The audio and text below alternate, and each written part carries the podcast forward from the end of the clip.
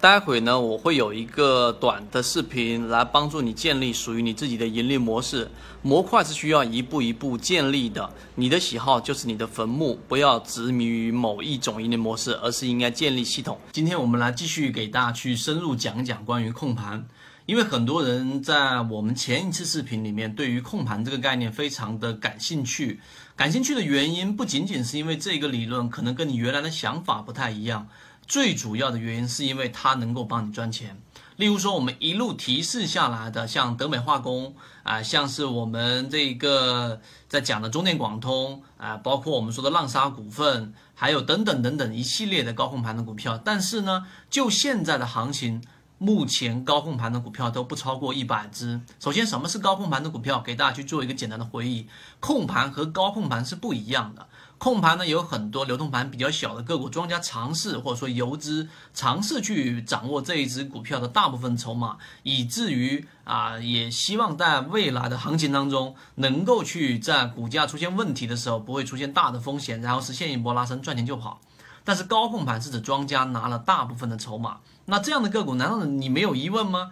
我们在提及的个股，所有是控盘度大于一百的，刚才我所提到的，它几乎都非常大的抗跌性。就像我说德美化工涨得这么高，它依旧抗跌。就像我们说的这个中国国航，中国国航幺幺幺幺这一只个股呢，也是符合软信号里面的，也是高控盘的强庄股。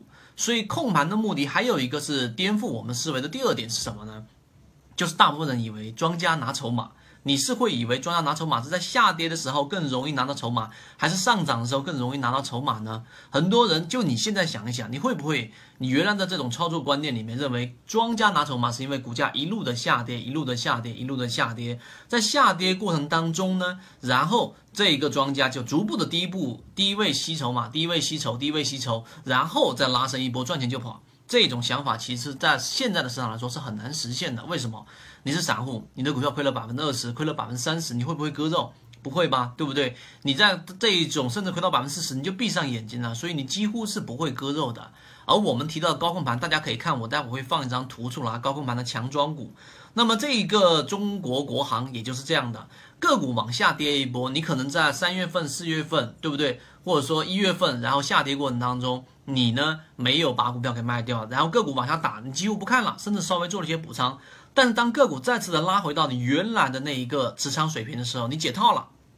虽然说花了六个月的时间成本，但大部分的散户不会考虑到时间成本，他就会干嘛呢？好，我平本了，我不做了，然后就把仓位、把手里面的股票干嘛呢？给他们给卖掉，这个时候呢，控盘度就会大幅的增加。当控盘度大一百，大家看我刚刚发那张图，下面这张图里面呢，它的控盘度是红色的，就已经实现了高控盘。高控盘的目的只有一个，就是为了拉升。所以庄家拿筹码呢，一般情况之下都是在你前面那个高点，然后往下打一波之后，再次拿到前面那个高点位置的时候去拿筹码。最终的目的就是为了拉升，所以中国国航现在只是拉升的第一波。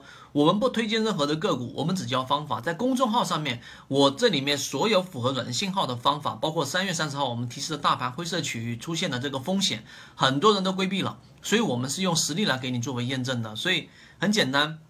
你想学习方法，那么你就可以在公众号上面去找到适合你的盈利模式。这个是我们一直致力在去做的事情。但是由于直播平台的原因，在这个地方我就不去说公众号的这一个具体位置了。知道的人互相转告一下。我再次提醒一下，现在的大盘绝对不适合满仓，是因为缺乏流动性，是因为现在真正能做股票高控盘的股票都不超过一百只，没有超过一百只的高控盘，就意味着他们没有办法去实现。